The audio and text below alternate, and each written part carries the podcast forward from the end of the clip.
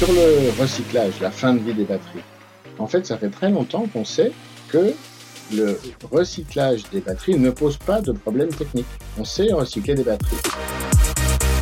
Ce à quoi je crois le plus, c'est l'innovation dans les procédés de fabrication. C'est parce que la nature des batteries, on la connaît bien, elle fonctionne bien, elle a encore beaucoup de progrès à faire, des progrès plutôt incrémentaux. En revanche, la technologie de fabrication, donc les usines, les gigafactories, Là, il y a beaucoup de progrès à faire. J'en ai cité quelques-uns à travers, encore une fois, la digitalisation. Il n'y a pas que ça. Il y a des, innovations dans le process lui-même, la, façon dont on, étale la matière sur les électrodes, par exemple, d'autres innovations. Tout ça, c'est en train d'arriver.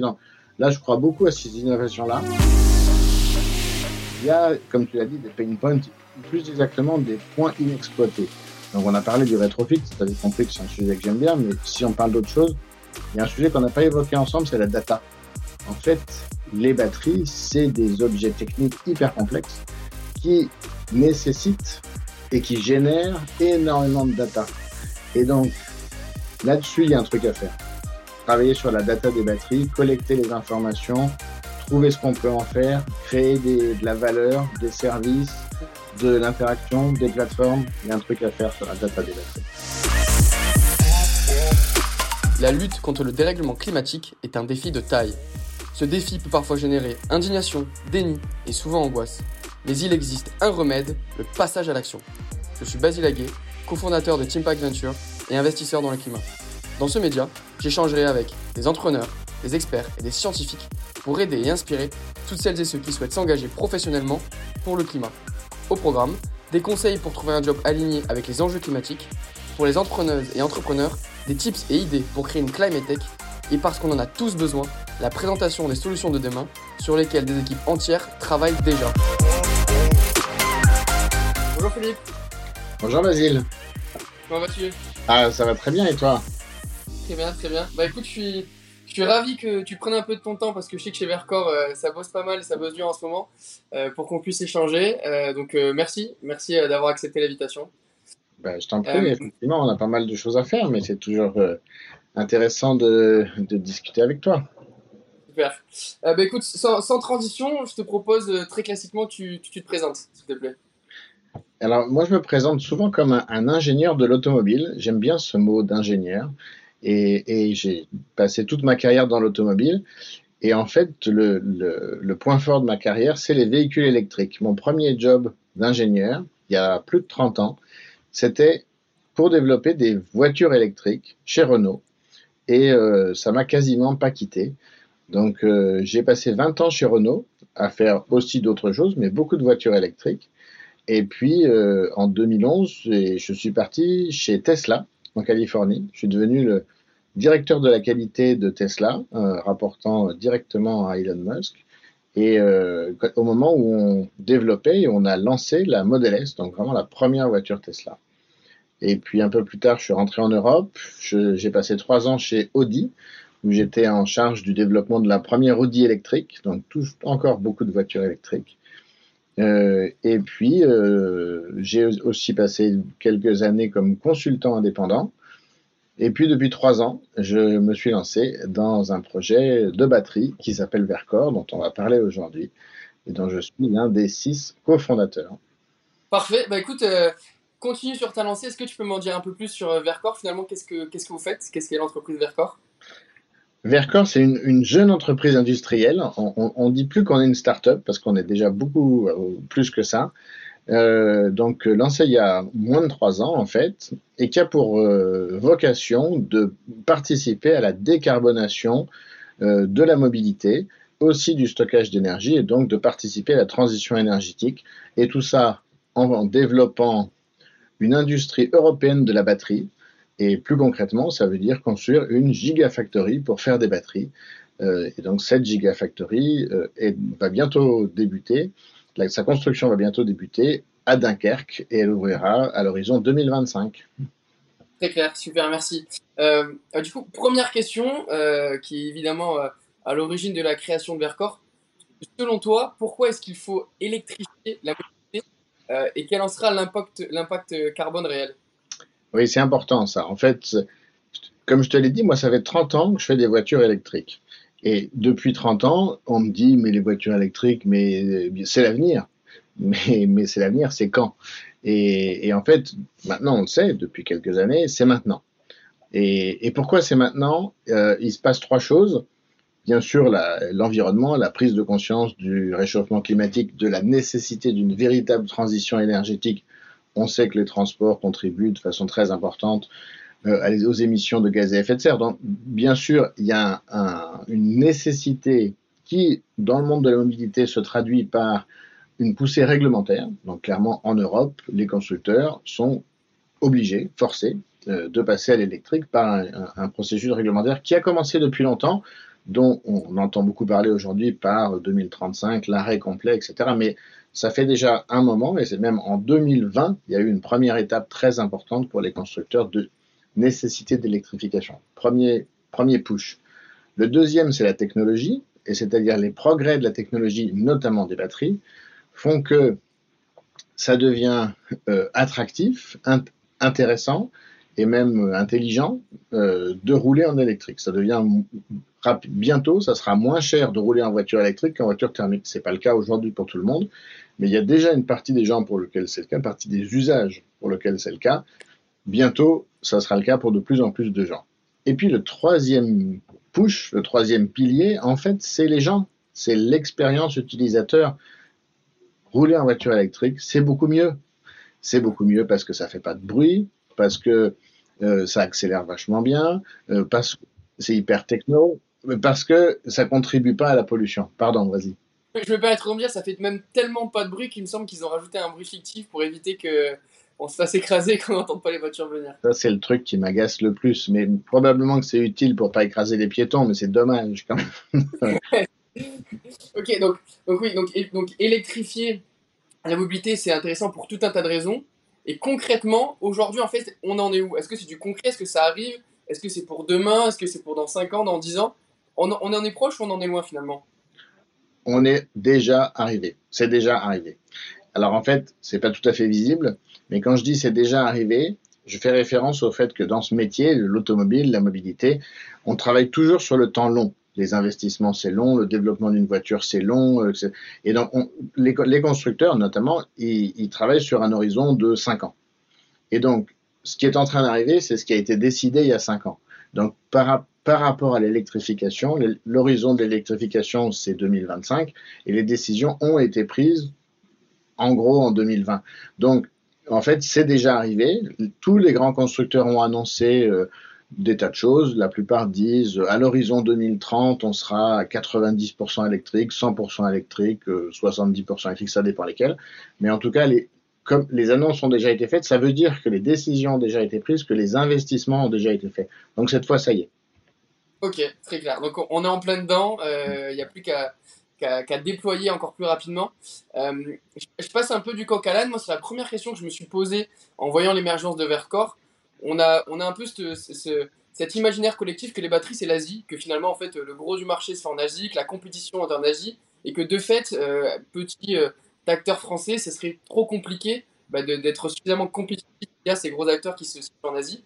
Et donc, ma question, c'est concrètement, quelle est la proportion de valeur particulière qu'a Vercor sur le marché? Et comment est-ce que vous vous insérez dans ce paysage ultra concurrentiel? Alors, c'est une, très bonne question. C'est la question qu'on s'est tous posée avant de se lancer dans cette aventure. Il y a plein de gens qui nous disaient ben non, c'est trop tard, les batteries, euh, les Chinois ont gagné, on ne va pas y arriver. Et en fait, on a un peu réfléchi, regardé en détail, on s'est dit non, en fait, euh, on peut. On peut pour différentes raisons. La première, c'est que euh, l'Europe a besoin d'une industrie des batteries. Et donc ça, ça se manifeste par, euh, aujourd'hui on emploie beaucoup le mot de souveraineté, euh, euh, dans un contexte qu'on connaît, mais, mais on a besoin d'autonomie, on a besoin d'indépendance, on a besoin de maîtriser les, les chaînes d'approvisionnement, on l'a vu avec la crise des semi-conducteurs. Donc tous ces facteurs-là convergent vers, en fait, l'Europe a besoin d'une industrie de la batterie. Et donc ça, ça change un peu le, le contexte, et plus de dire on peut pas, mais on dit il faut. Et donc, on va le faire. Alors après, comment on fait pour être compétitif? Mais en fait, on peut quand même se battre. La, première chose qu'on a, le premier verrou qu'on a fait sauter, c'est c'est pas sorcier. C'est-à-dire, tout le monde pense que les batteries c'est super dur, les gens qui font des batteries, euh, ça fait 20 ans qu'ils développent des brevets et tout, il y a une barrière à l'entrée énorme sur le savoir-faire. C'est pas tout à fait exact. En fait, euh, les technologies se sont beaucoup stabilisées. Ça veut dire que le savoir-faire, il est accessible. En revanche, la, difficulté, c'est les gens qui savent. Donc ça devient, l'enjeu, c'est de trouver les gens qui savent. Donc d'embaucher des spécialistes. Donc nous, c'est ce qu'on a fait. On est allé embaucher des spécialistes, notamment en Asie, euh, qui sont venus s'installer à Grenoble pour participer à cette aventure. Mais premier verrou, euh, c'est pas sorcier, on peut le faire. Deuxième verrou, la compétitivité de l'Europe face à l'Asie. Oui, le travail est moins cher en Asie. Alors d'abord, c'est un peu moins vrai. Mais, là, notre réponse, c'est euh, on va être beaucoup plus efficient, beaucoup plus efficace, beaucoup plus intelligent, euh, au sens de l'intelligence artificielle par exemple. Et donc on va faire la gigafactory la plus moderne et la plus efficiente du monde, en, mettant une forte dose de digitalisation, d'architecture data, d'intelligence artificielle, d'algorithmes qui font qu'on va améliorer les processus pour les rendre plus rentables et donc être compétitifs. Très clair, très clair. Et donc, dans cette innovation perpétuelle, aujourd'hui, Vercor, bah, vous en êtes où? Vous êtes combien? Dans vos stades de développement? Et surtout, la question qui m'intéresse le plus, c'est quoi, quoi les prochains stades d'évolution? Alors, alors l'histoire de Vercor en, quelques mots. Il y a trois ans, alors il y a trois ans, c'est important parce que trois ans, c'est mars 2020. Et vous vous souvenez tous de mars 2020, le confinement, le Covid, on était enfermés. Et c'est à ce moment-là que les six cofondateurs, on a beaucoup travaillé ensemble, on a travaillé depuis quelques mois déjà, et on a fait euh, des, zooms comme toutes les semaines, enfin de façon très intense, pour construire ce projet. Et euh, en juillet 2020, on a enfin pu se rencontrer et on a créé l'entreprise. Pour faire court, on est, six. On, est parti avec euh, quatre grands actionnaires qui s'appellent EIT Innoénergie, Schneider Electric, Capgemini et le groupe IDEC. Euh, et en gros, avec 10 millions d'euros fournis par les fondateurs et ces quatre premiers actionnaires. 10 millions d'euros, c'est déjà beaucoup d'argent pour une start-up, pour avoir un projet. Et donc, avec ça, on a pu aller très vite et créer l'équipe. Et c'est là qu'on est allé chercher des spécialistes dans le monde entier, comme je l'ai cité. On a créé une équipe d'une trentaine de personnes qui est une équipe très forte et qui, est très crédible, très forte. Et avec cette équipe, on a euh, construit un projet et en disant voilà ce, voilà ce qu'on va faire, voilà pourquoi on pense qu'on peut le faire, voilà comment on va le faire et euh, à quel horizon. Avec ça, on est allé chercher avant tout des clients. On a trouvé un premier très gros client qui est le groupe Renault. Euh, et un an après, donc en juillet 2021, on a euh, cette fois levé une centaine de millions d'euros, dont euh, le, groupe Renault est un, élément important, puisqu'ils ont pris à peu près 20%, un peu plus de 20% de notre capital. Et on a fait un partenariat stratégique avec Renault qui dit trois choses. On va développer une batterie pour Renault, c'est-à-dire qui correspond à leurs demandes, à leurs spécifications. D'ailleurs, cette batterie, elle ira, la première voiture, ça sera une Alpine. ça nous plaît beaucoup le jeu de mots entre Alpine et Vercors. Ah oui. C'est une voiture euh, sympa. Euh, deuxième point, on va construire une gigafactory pour faire ces batteries. Et troisième point, une participation euh, financière de Renault dans Vercors. Donc ça, c'est juillet 2021.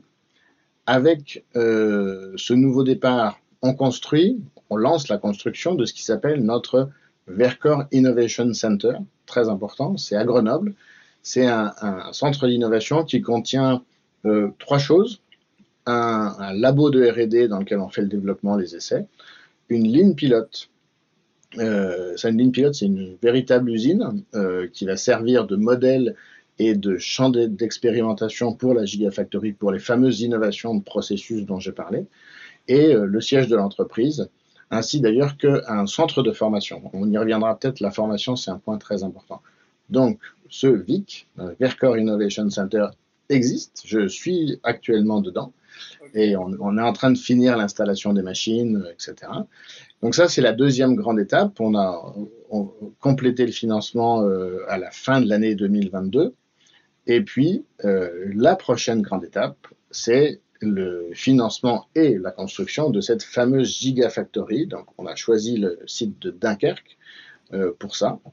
Un peu loin de Grenoble, du coup, pour le coup. Un peu loin de Grenoble, effectivement, mais pour euh, Dunkerque est vraiment un très bon endroit pour beaucoup de bonnes raisons. Euh, bien sûr, le port. Euh, on a besoin de faire venir beaucoup de matières, notamment de métaux qui viennent du monde entier, donc c'est important les voies de communication. Un bassin d'emploi industriel, Dunkerque est vraiment un, lieu où il y a une longue tradition industrielle pouvoir, dont on va pouvoir bénéficier. Et puis beaucoup d'autres raisons, dont la disponibilité de l'énergie. Très important, l'énergie pour euh, construire des batteries. Voilà, donc la Gigafactory, euh, c'est, je l'ai dit, 2025 pour le démarrage, 2023 pour le début de la construction, dans les semaines qui viennent. Là, on est en train de, finaliser, enfin, d'attendre la confirmation du permis de construire, bien sûr. Et ce qu'il nous faut pour ça, c'est euh, lever de l'argent pour lancer cette construction. Là, on parle de un peu plus d'un milliard et demi euh, à lever pour lancer la construction. Et ça, c'est ce qui est devant nous dans les mois qui viennent, d'ici cet été à peu près. Ouais, c'est vertigineux. Je ne pense pas, à ma connaissance, qu'en France, il y a une start-up, même si vous n'êtes plus, euh, qui, a, qui a réussi à lever autant d'argent en si peu de temps. Ou alors je, rate quelque chose, mais je ne pense pas à ma connaissance. Euh, en tout cas, une entreprise industrielle euh, qui lève euh, autant d'argent en un seul morceau, euh, effectivement, on n'aura pas connaissance dans l'histoire récente en France. Ouais. et du coup, donc, et cette fameuse Gigafactory qui va nécessiter de lourds financements, à scale, combien de batteries elle va produire et pour combien de véhicules finalement? Oui. Alors, le dimensionnement, c'est 16 gigawattheures par an. Euh, et alors, en, nombre de voitures, c'est compliqué de calculer précisément. Euh, je dirais euh, 100, à peu près 200 000 voitures. Ça, dépend de, ça dépend de la taille des batteries dans les voitures, mais à peu près 200 000 voitures par an. Donc ça, c'est la, la première tranche de 16 gigawattheures qu'on va construire à Dunkerque. À Dunkerque, on s'installe sur un, terrain qui est très grand, qui est plus de 150 hectares, et donc il y a de la place pour aller bien au-delà de cette première tranche de 16. On, est confiant qu'on peut aller au moins jusqu'à 50 gigawattheures. Donc là, on parle de, euh, oui, trois fois plus, mettons 600 000 voitures par an pour, simplifier. Ça dépend de la taille des batteries des voitures. Voilà. Et et encore une fois, ça dépendra de quelle voiture. Euh, tu sais, il y a des grosses voitures, des petites voitures, des grosses batteries, des petites batteries. Donc, euh, pour l'instant, on travaille. Le groupe Renault nous demande plutôt des grosses batteries. Ok, c'est clair. Euh, bah, prochaine question. je vais mettre un petit peu les pieds dans le plat. généralement, il y a, deux grands reproches qu'on fait à l'électrification de la mobilité et notamment aux batteries. le premier, c'est que une fois que les batteries sont usagées, euh, finalement, on ne sait plus quoi en faire et elles ne sont pas si durables que cela. Et la deuxième question, et la deuxième reproche, pardon, plutôt, euh, c'est euh, que l'extraction du lithium nécessaire à la construction et à la fabrication des, batteries est potentiellement un désastre écologique et que donc finalement, on déplacerait l'impact écologique d'une zone géographique à une autre. donc c'est généralement ce qu'on entend à propos des batteries et, qui peut parfois faire polémique. Qu'est-ce que tu réponds à cela? Qu'est-ce que vous avez prévu de faire chez Vercor à ce niveau-là? Alors, on est entre nous, mais la première chose que je réponds, c'est c'est pas vrai du tout. Euh, alors, mais je comprends qu'on se pose la question, mais en fait, ce qui quelquefois me, déçoit, c'est que les réponses qu'on entend sont pas les bonnes sur le recyclage, la fin de vie des batteries. En fait, ça fait très longtemps qu'on sait que le recyclage des batteries ne pose pas de problème technique. On sait recycler des batteries. Aujourd'hui, les batteries sont recyclées alors, le premier exemple, c'est un peu différent, mais les batteries de démarrage des voitures, qui sont des batteries au plomb, euh, elles sont recyclées à 99% aujourd'hui, entièrement. Alors, ce pas les mêmes types de technologies de batteries, c'est pas le même recyclage. Mais n'empêche qu'il y a déjà des filières qui savent faire ça. Les batteries lithium-ion qu'on va construire nous, elles sont tout aussi recyclables. Il n'y a absolument pas de difficulté technique.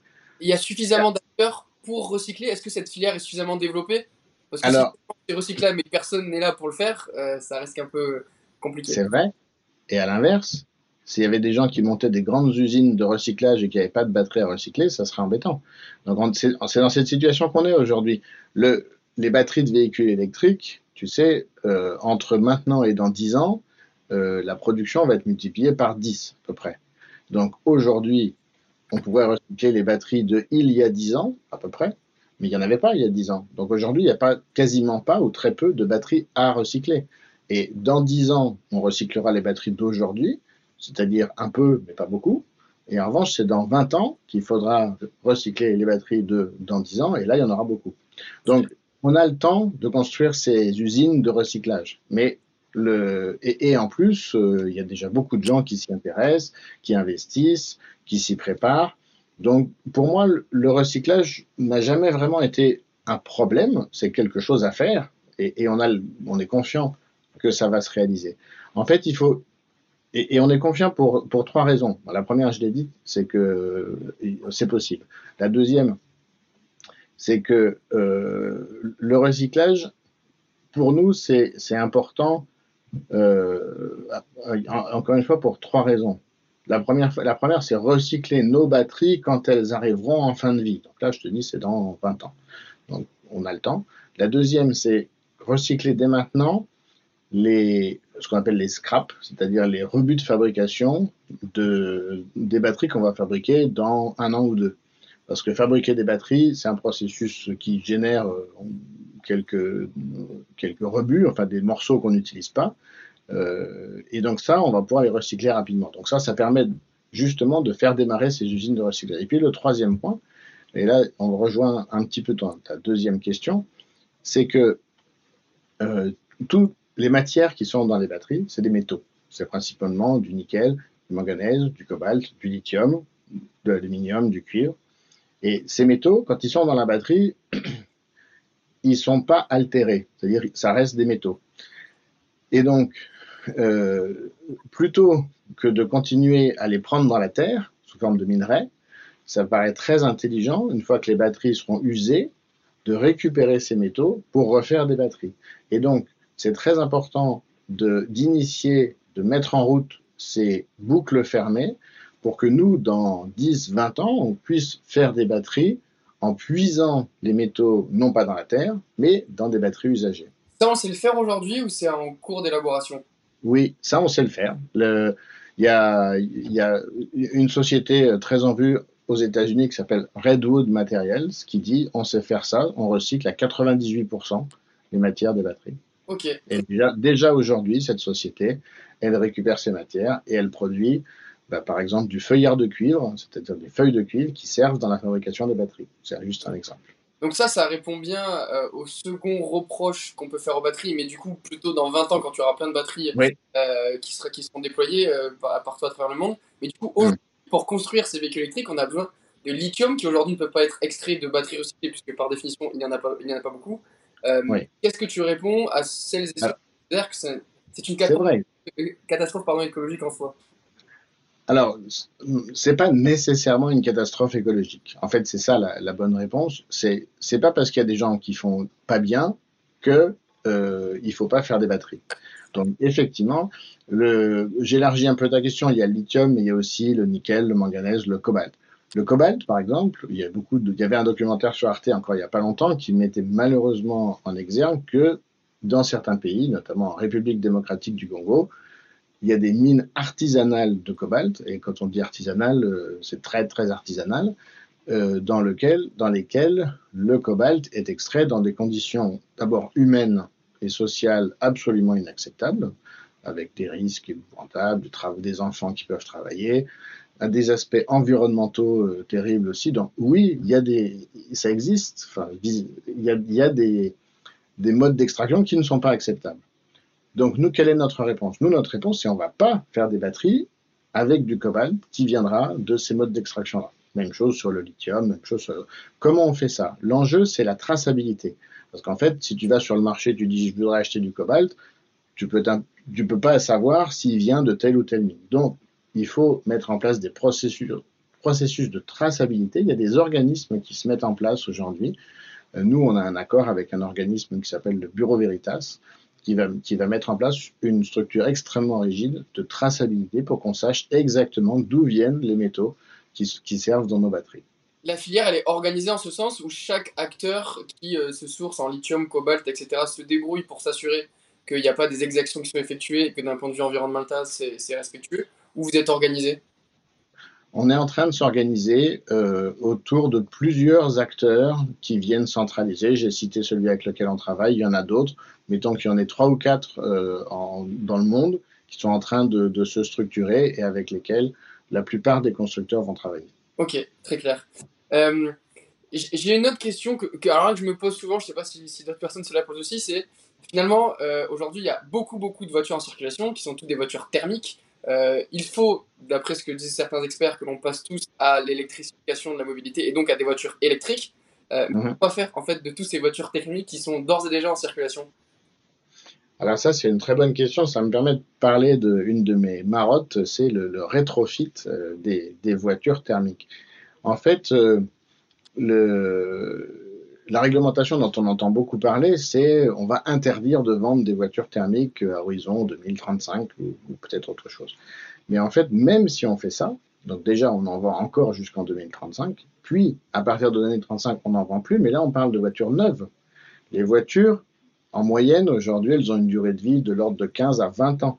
Donc ça voudrait dire que seulement 15 ou 20 ans après cette fameuse date de 2035, il n'y en aurait plus mais ça met vraiment longtemps. Et donc, comment on peut accélérer ça?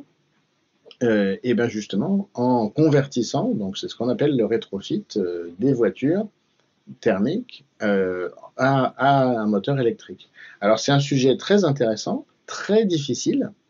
Il y a mille raisons pour qu'on n'y arrive pas, et c'est pour ça que c'est intéressant. c'est compliqué parce que ça pose des problèmes de sécurité, ça pose des problèmes de responsabilité, ça pose des problèmes de prix, c'est très cher. Aujourd'hui, tu as quelqu'un qui roule avec une voiture qui a déjà 4-5 ans d'âge, euh, qui vaut, je ne sais pas, entre 5 et 10 000 euros sur le marché de l'occasion. Euh, si on veut la convertir à l'électrique, il faut ajouter dedans un système qui lui-même vaut entre 5 et 10 000 euros. Donc, c'est comme doubler le prix de la voiture. Donc, ça pose des vrais problèmes. Donc, ça veut dire qu'il faut des subventions, ça veut dire qu'il faut des accompagnements. Donc, il y a beaucoup de problèmes, il y a beaucoup de solutions. Euh, et donc, c'est un sujet absolument passionnant et qui aujourd'hui est dans ces, ces stades infantiles. Donc, euh, il y a plein de startups qui s'en occupent. C'est bien. C'est, ça fait vachement avancer les choses. Euh, ça, pourrait ne pas suffire.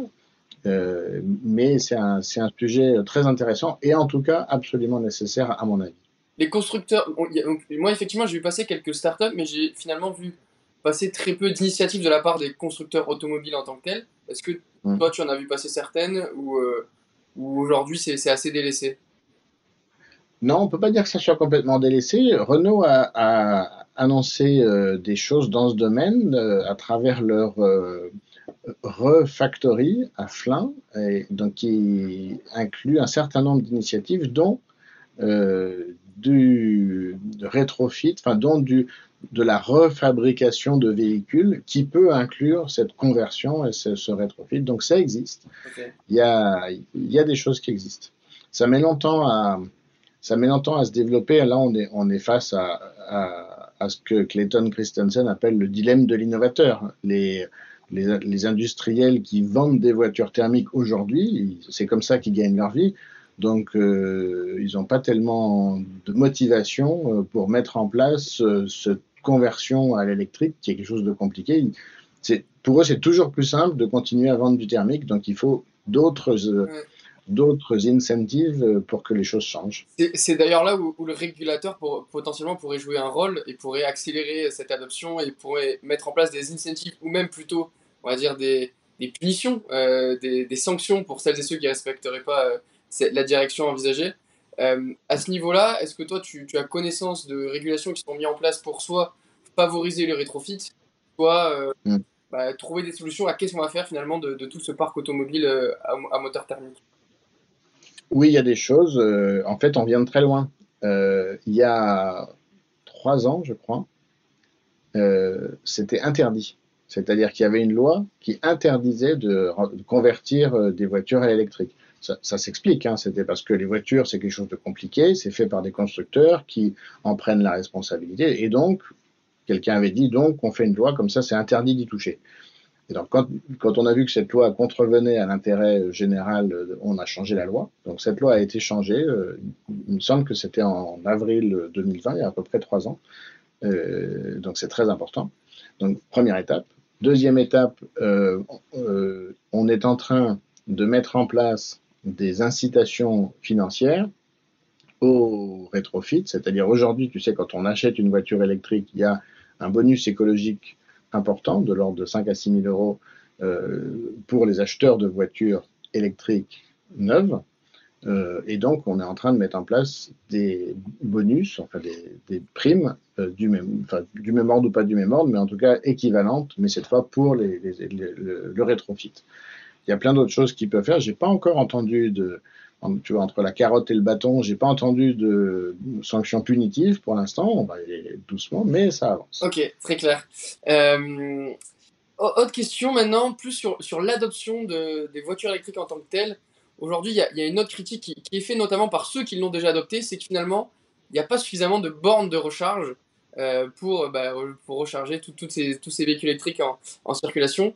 Aujourd'hui, tu considères que c'est la faute aux constructeurs qui n'ont pas suffisamment anticipé, que c'est la faute aux régulateurs qui justement incentivent pas suffisamment ou met pas en place des moyens financiers pour construire des bornes de recharge. D'ailleurs, on a vu que certaines startups qui ont pris à bras le corps euh, le sujet, comme euh, Electra. Euh, mmh. voilà, quel, est ton point de vue là-dessus? Est-ce qu'on va assez vite, pas assez vite? Est-ce qu'on est proche de la bonne réalité? Voilà, c'est quoi ton avis sur, sur ce vaste sujet? D'abord, j'aime pas tellement la question, euh, c'est la faute. En fait, c'est pas très, c'est pas, c'est pas très important de savoir euh, la faute à qui. La, question, c'est qu'est-ce qu'il faut faire pour que ça marche? Alors, en fait, comme je te disais en début, ça fait 30 ans que je fais des voitures électriques, ça fait 30 ans que j'entends ah ben oui, mais on peut pas les changer. Et en fait, c'est pas vrai. D'abord, euh, une voiture électrique, n'importe laquelle aujourd'hui, ça se charge sur n'importe quelle prise. Alors, certes, pas très vite, mais ça marche. Et donc, et des prises électriques, il y en a partout. Donc la première chose, c'est il faut pas voir que le problème, il faut d'abord voir que euh, c'est plus facile de trouver une prise électrique qu'une pompe à essence. Donc ça, c'est la première chose. La deuxième chose, c'est euh, c'est quoi les conditions? C'est la poule et l'œuf toujours. On entend toujours, oui, mais installer des bornes de recharge, recharge, ça coûte cher et ça vaut pas le coup tant qu'il n'y a pas de voiture électrique. Ah oui, mais les voitures électriques, on n'en vend pas parce qu'il n'y a pas de bornes de recharge. Bah, euh, du coup, c'est quoi la, bonne solution? C'est de faire euh, les deux à la fois en même temps. Alors, il y a un, constructeur qui s'appelle Tesla euh, qui a tout de suite vu ça et qui a dit ah bah, moi, je vais faire les deux. Mm. Donc, je vais faire les voitures et les bornes. Comme ça, pas de problème. Et alors, ça a marché immédiatement. Les, tous les utilisateurs de Tesla, en tout cas les premiers, ont dit mais oui, du coup, il n'y a pas de problème. Donc, on n'a jamais entendu un un acheteur de Tesla dire ah j'ai pas assez de bornes parce que l'entreprise en elle-même avait choisi de faire ça. Alors les constructeurs automobiles euh, traditionnels européens n'ont pas choisi de faire ça. Euh, donc du coup, ça a mis un petit peu plus de temps. En réalité, ils s'y sont mis quand même à travers des consortiums. Il y a un consortium qui s'appelle Unity, qui est un consortium de constructeurs et qui a construit des bornes. On en voit beaucoup, notamment en France. Euh, et l'un dans l'autre, euh, je pense qu'il faut absolument sortir du jeu de la poule et l'œuf, de dire c'est pas moi, c'est l'autre, parce que ça, c'est, on sait que ça marche pas. Mais mon dernier commentaire, en fait, ça sera, ça fait tellement longtemps qu'on sait que c'est nécessaire, qu'en réalité, même chose, on est sur du temps long. Il y a des tas de choses qui sont déjà engagées. Euh, les bornes de recharge rapides sur les autoroutes, maintenant il y en a. Sur toutes les aires d'autoroute, il y a des bornes de recharge. Alors d'ailleurs, si on veut être euh, un petit peu cynique. Ah bah d'ailleurs, il n'y a pas de voiture qui se recharge dessus. Oui, mais ah, voilà, pareil, la poule, ça va venir. Mais, mais en fait, je, comprends. Aujourd'hui, on entend beaucoup d'utilisateurs de voitures électriques qui disent on a des problèmes pour se charger. C'est une réalité. Euh, néanmoins, je suis confiant que d'ici 2-3 ans, on entendra beaucoup moins, heureusement, euh, ce type de problème parce que les choses se seront beaucoup développées. Donc c'est vrai que c'est un petit peu difficile dans la phase transitoire, mais ça. finalement, c'est uniquement et simplement une phase de transition en attendant que les deux bouts se rejoignent. Euh, évidemment, c'est pas, pas facile de, tout construire à vitesse grand V à la même vitesse de part et d'autre. Je, le comprends bien. autre question un peu plus sur le volet innovation. Moi, dans, dans, dans, mon branding personnel, je, je, je, publie régulièrement sur LinkedIn, notamment je, je fais une veille euh, technologique des levées de fonds euh, de la Climate Tech, euh, et je vois beaucoup, beaucoup de, de levées de fonds sur le secteur de la batterie, sur l'innovation de la batterie. J'ai pris quelques notes pour citer quelques nouveaux types de batteries. On parle de batteries sans cobalt, de batteries sans métal, de batteries qui tourneraient au CO2, de batteries biodégradables et bien d'autres. Et donc toi, finalement, en tant qu'expert qui est là depuis une trentaine d'années, euh, si euh, on prend une petite boule de cristal et qu'on fait un saut dans le temps à plus de 10, 15 ans, c'est quoi le futur de la batterie? Euh, Est-ce que c'est mm. solaire? Est-ce que, est que finalement c'est le même type de batterie qu'aujourd'hui, mais mieux optimisée? C'est une batterie recyclable à l'infini. Voilà, selon toi, quelles sont les grandes avancées qu'on peut réalistiquement attendre et à quoi ressemblera la, la, future batterie et la batterie qui fera tourner tous nos véhicules dans, dans 10-15 ans?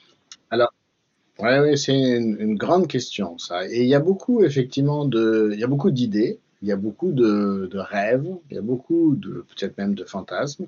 Mais en fait, si on, on, on revient un petit peu pragmatique, c'est quoi l'enjeu? L'enjeu, c'est de construire une industrie de la batterie européenne maintenant.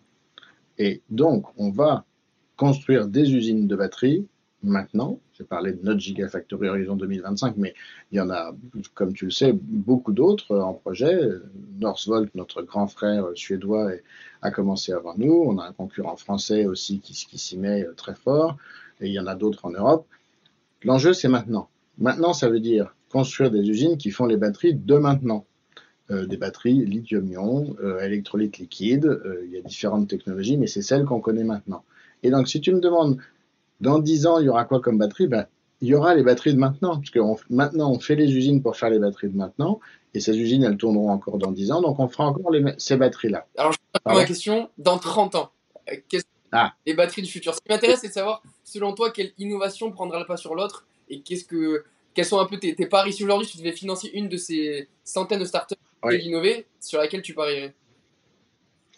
Ben, ce que je te disais en introduction, ce à quoi je crois le plus, c'est l'innovation dans les procédés de fabrication. C'est parce que la nature des batteries, on la connaît bien, elle fonctionne bien, elle a encore beaucoup de progrès à faire, des progrès plutôt incrémentaux. En revanche, la technologie de fabrication, donc les usines, les gigafactories, Là, il y a beaucoup de progrès à faire. J'en ai cité quelques-uns à travers, encore une fois, la digitalisation. Il n'y a pas que ça. Il y a des, des innovations dans le process lui-même, la, la, façon dont on, on étale la matière sur les électrodes, par exemple, d'autres innovations, tout ça, c'est en train d'arriver dans. Là, je crois beaucoup à ces innovations-là. Euh, on voit des possibles innovations de rupture comme la batterie dite euh, tout solide, à électrolyte solide. Euh, bien, sûr, on regarde ça de très près. Bien sûr, beaucoup de, de gens, y compris de start-up, de projets, présentent des choses qui sont très intéressantes sur ce sujet. À ma connaissance, aucune ne permet d'imaginer une industrialisation dans les cinq ans qui viennent, par exemple. Donc, ce que je disais au début, c'est donc l'industrialisation massive, elle va se faire sur la techno d'aujourd'hui. Mais et, donc toutes ces innovations, même de rupture, même les batteries tout solides, à mon avis, dans le futur, puisque c'est ce que tu me demandes, elles viendront se complémenter les unes les autres. Donc je n'imagine pas une rupture qui rendrait obsolète tout ce qu'on aurait fait jusqu'à présent. Ça, ça, va venir s'ajouter, ça va être un, un, un, apport supplémentaire, ça va être une nouvelle, peut-être même ça va euh, accélérer euh, la, la, transition énergétique parce que ça va permettre de faire des choses euh, qu'on a plus de mal à faire aujourd'hui, comme stocker l'électricité des éoliennes et des panneaux solaires, par exemple. Mais, mais, mais pas de, j'envisage pas de, de, rupture du tout au tout. Ok. Et, C'est clair. Euh, et du coup, oui, tu, tu, tu l'as dit, tu as cité le mot euh, obsolète. Euh, finalement, donc vous, allez construire une usine. Une usine, évidemment, c'est bien moins agile qu'une petite de 5, 10, 15, 20 personnes. c'est quoi votre vision pour justement, évidemment qu'il n'y aura pas d'innovation de rupture qui va changer du tout, et pourquoi pas d'ailleurs, mais comment vous mmh. anticipez de nouvelles innovations, de nouvelles façons de faire les batteries pour que votre usine ne reste pas, ne soit pas obsolète finalement et puisse s'adapter? Est-ce qu'il y a des process à mettre en place? Est-ce que c'est c'est quelque chose que, auquel vous réfléchissez dès à présent. Comment est-ce que quand on construit une usine avec des lourds capex, on envisage et anticipe euh, les innovations à venir et comment on, prévoit d'y répondre? Alors, un des premiers ingénieurs qu'on a embauché chez Vercor, euh, c'est un jeune Américain qui venait d'ailleurs d'une usine de batterie euh, dans le Nevada, qu'on connaît bien. Et, son rôle, c'est l'innovation process.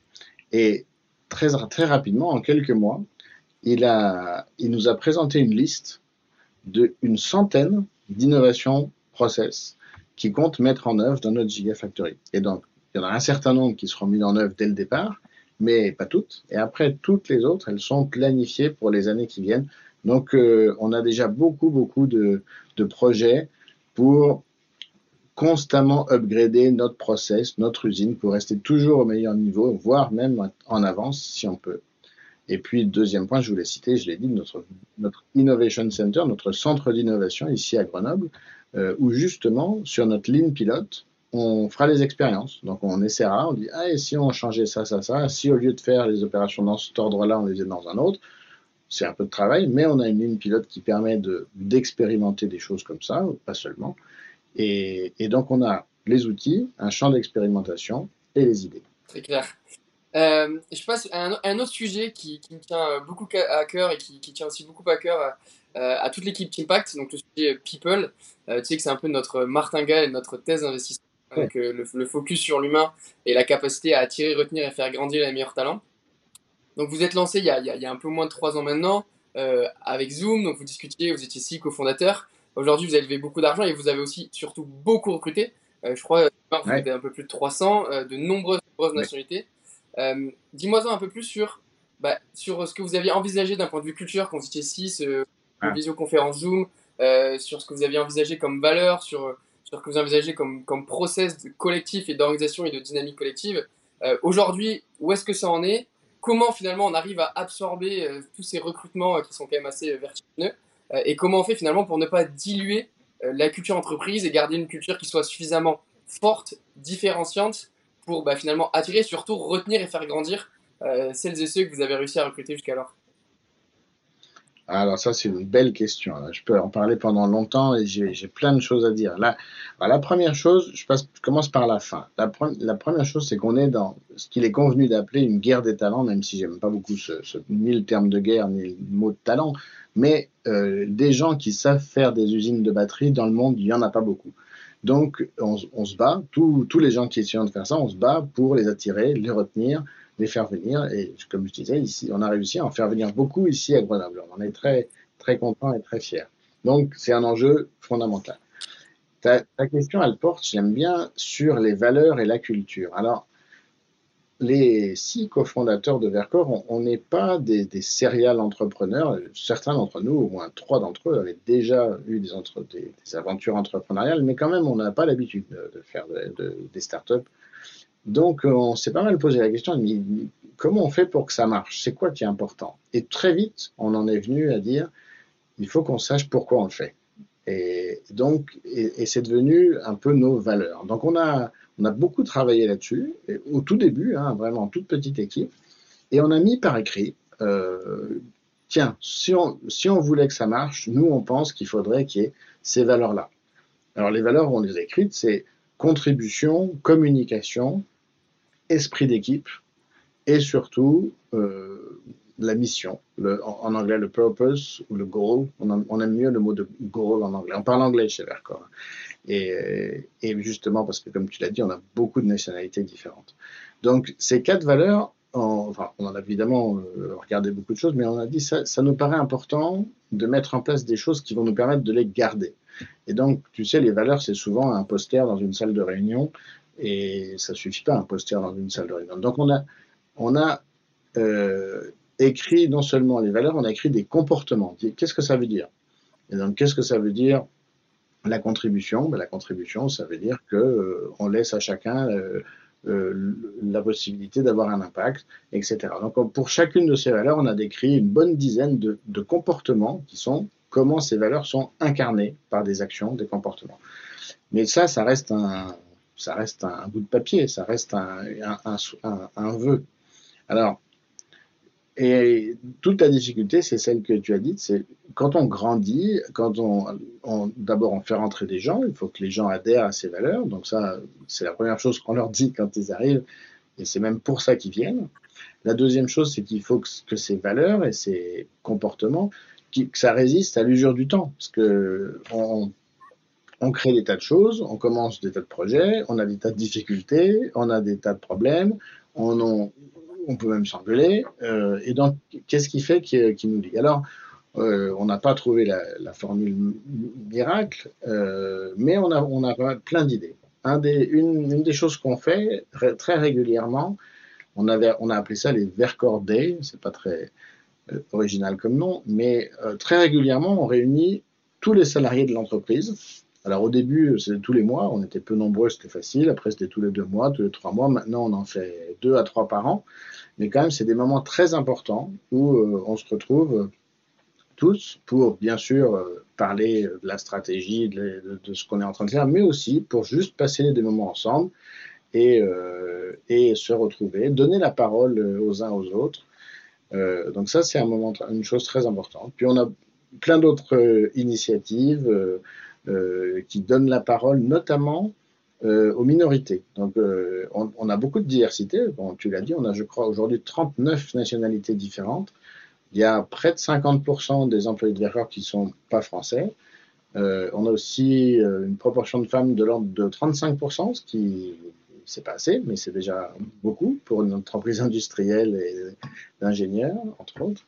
Et donc, euh, et, on donne le plus possible euh, la parole de l'espace à, ces diversités pour qu'ils apportent ce qu'ils ont apporté. Donc, euh, très régulièrement, on, fête une, fête particulière d'une de ces cultures. J'ai découvert, par exemple, la fête de la danse colombienne que je ne connaissais pas. et je crains malheureusement qu'il y ait des vidéos qui me filment en train de danser, mais j'espère qu'elles ne sont pas publiques. Ça restera confidentiel. Donc, restons sur le, sur le sujet People. Euh, donc, aujourd'hui, vous avez une particularité euh, assez forte chez Vercor, c'est que vous êtes euh, six cofondateurs. et dans, dans, mon travail, à savoir de, venture capital investisseur, on considère généralement que quand il y a trop de fondateurs, c'est potentiellement un risque.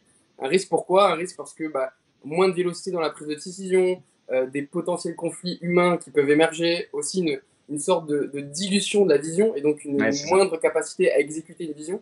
Euh, vous, aujourd'hui, chez Vercor, comment est-ce que vous gérez ça? J'ai l'impression que vous le gérez plutôt bien puisque Vercor euh, croît à vitesse grand V. mais c'est quoi finalement votre, votre recette magique qui fait que tout, tout cela fonctionne bien? Alors, Je ne pense pas qu'on ait une recette magique, mais alors mais c'est vrai que ce sujet précis de l'équipe des cofondateurs, on se l'est posé très vite dès le début on avait bien conscience que ça serait compliqué de, rester euh, une équipe de 6. Euh, alors, la première chose qu'on a faite, c'est d'abord qu'on se l'ait dit. Et donc, on en a parlé ensemble. Et on s'est dit, ce qu'il faut qu'on fasse, c'est qu'on se fasse accompagner. Et donc, on s'est fait accompagner par des coachs qu'on voit régulièrement, qu'on a vu très régulièrement au début, maintenant on l'espace un peu, mais on a beaucoup travaillé sur euh, ce que ça voulait dire, notre équipe, par exemple, il y a un sujet qui a été le plus difficile à traiter, c'est euh, les irritants. Euh, tiens, lui, il m'énerve un peu, il est tout le temps comme ça.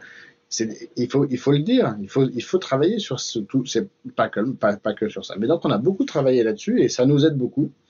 Euh, la deuxième chose, c'est en fait, très vite, la, la taille de l'entreprise prend le dessus. C'est-à-dire que depuis le début, on s'est dit, on est six cofondateurs, mais on n'est pas forcément euh, les six dirigeants de l'entreprise.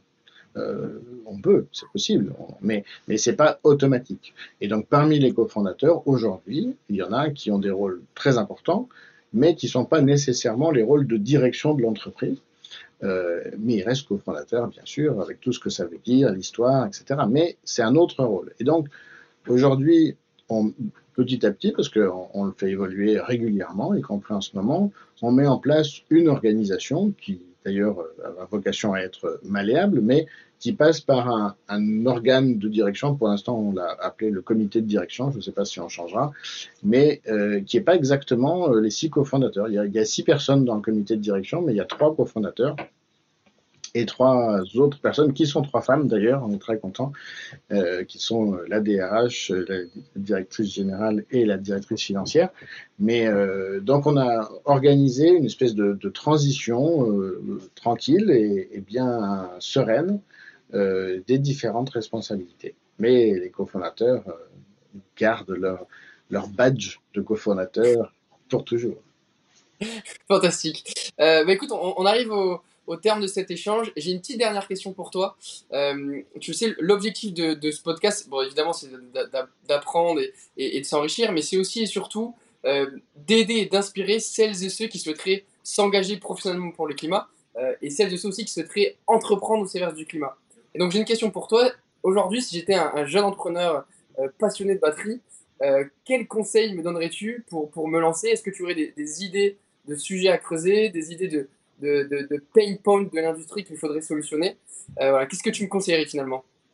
Alors, la première chose en forme de boutade, rejoignez-nous. on a besoin de, on a besoin de toutes les initiatives, les bonnes volontés, les énergies, les initiatives. On a besoin de tout ça. Donc, mais, mais si l'idée c'est faire sa boîte, euh, attention, les batteries, tu, l'as compris, c'est une affaire industrielle euh, de grande ampleur. Donc, c'est pas un truc pour une start-up. Je ne conseillerais pas à une start-up de faire des batteries. C'est de la folie. En revanche, il y a, comme tu l'as dit, des pain points, ou plus exactement des points inexploités. Donc on a parlé du rétrofit, tu as compris que c'est un sujet que j'aime bien, mais si on parle d'autre chose, il y a un sujet qu'on n'a pas évoqué ensemble, c'est la data. En fait, les batteries, c'est des objets techniques hyper complexes qui nécessitent et qui génèrent énormément de data. Et donc, là-dessus, il y a un truc à faire. Travailler sur la data des batteries, collecter les informations, trouver ce qu'on peut en faire, créer de la valeur, des services, de l'interaction, des plateformes. Il y a un truc à faire sur la data des batteries. Magnifique. Bah écoute, euh, j'espère que ça, donnera des idées à, certaines et certains.